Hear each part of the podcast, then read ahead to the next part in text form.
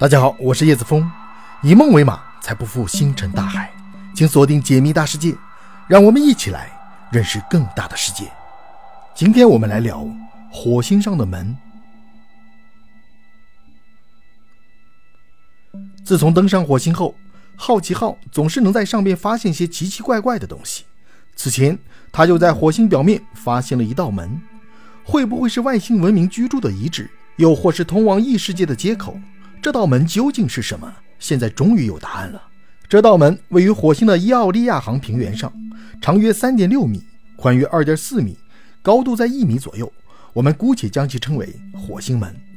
从好奇号传回的图片来看，火星门更像是人工开凿的一道石门，整体镶嵌在一处低矮的丘陵底部。规整的洞口使得它在火星表面异常瞩目。如果说它是自然形成的洞口，那也太巧合了。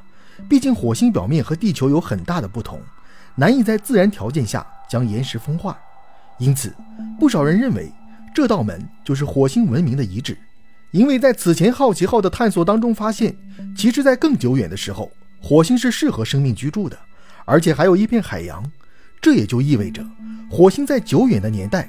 或许诞生了生命，甚至形成了文明。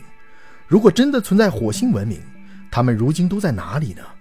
有两种可能：第一种，随着环境的变迁，这些文明逐渐衰败，最终被掩埋在了风沙之下；另一种可能就是，火星生命的文明等级比人类高很多，他们在利用完星球的资源之后，就搬出了太阳系。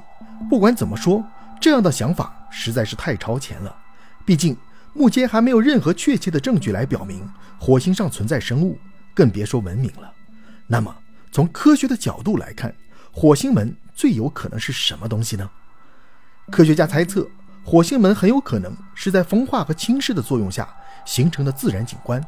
根据科学家们的研究，火星的大气层比地球的稀薄，密度只有地球的百分之一。然而，火星仍然有着强大的风力，这些风力不断侵蚀火星的表面。并带走表面的岩层和尘土。在火星门形成的区域，科学家们发现了一座座山丘，这座山丘被称为门山。科学家推测，在数百万年前，门山周围的土壤和岩石首先被火星的风力侵蚀。然而，由于门山拥有更高的高度和更稳定的地形，它阻挡了风力的侵蚀，因此围绕门山的区域形成了类似于门的空间结构。这就是火星门的基本形态。此外，科学家们还在火星门附近的区域发现了一些不同寻常的岩石构造，这些构造被称为 yardons，它们是由风侵蚀的沙和碎石粘合在一起形成的长条状构造。不仅如此，当初有水的环境也是塑造如今火星地表的工匠之一。早期火星存在液态水的情况下，在地表形成的河流、滑坡、冲沟等地形地貌，研究表明，火星上存在着大量的类似于地球上的河流和冲沟。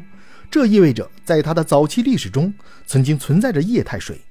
火星的流水侵蚀区域表现出很多类似于地球的地貌特征，如河流、冲沟、瀑布、三角洲等等。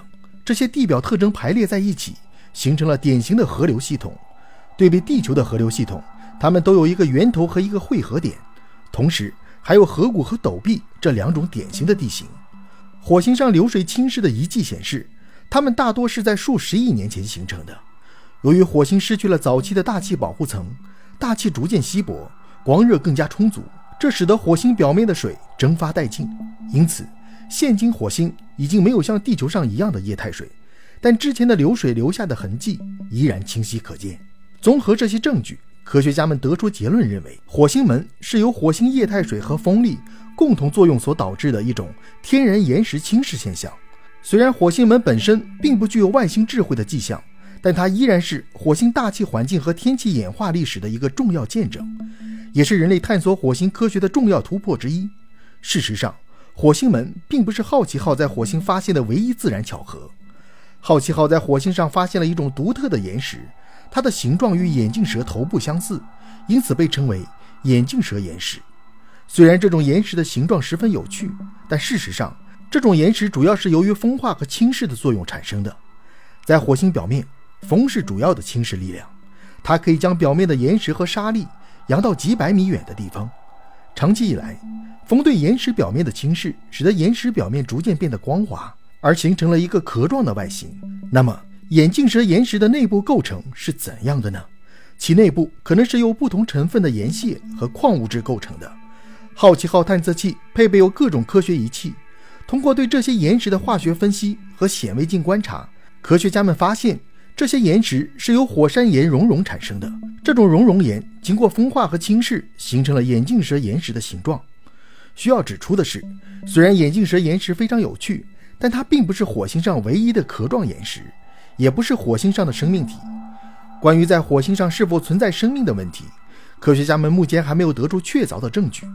好奇号探测器的任务重点是寻找火星是否存在生命的可能性，但其实探测器还可以为我们提供其他方面的重要经验数据，如了解这颗行星的历史演变、环境变化等信息，为我们更好地认识火星提供借鉴。当然，关于好奇号在火星表面的发现，人们对此众说纷纭，其中不乏谣言。比如，有人说好奇号在2015年发现了巨大啮齿动物，疑似老鼠。并且还有所谓的视频证据，所有关于巨大啮齿动物的消息都被 NASA 和其他的科学家所否定。科学家们认为，火星是一个非常极端的环境，给生命的存活和发展带来了非常大的挑战。火星的气候极其干燥，温度也很低，类似于极地环境。这些条件都让生命的存在变得极具挑战性。因此，我们需要更加谨慎地对待有关火星上是否存在生物的传言。所有的发现都需要经过科学的分析和验证。好奇号作为一项科学探测任务，其发现的每一个结果都需要约束在科学的框架内，确保其科学性和可靠性。正如科学家们所说，没有证据就没有真相。当然，这也并不能过高的否认生命并不存在。我们应该对好奇号探测器的探测成果保持关注，并期待更多的科学发现。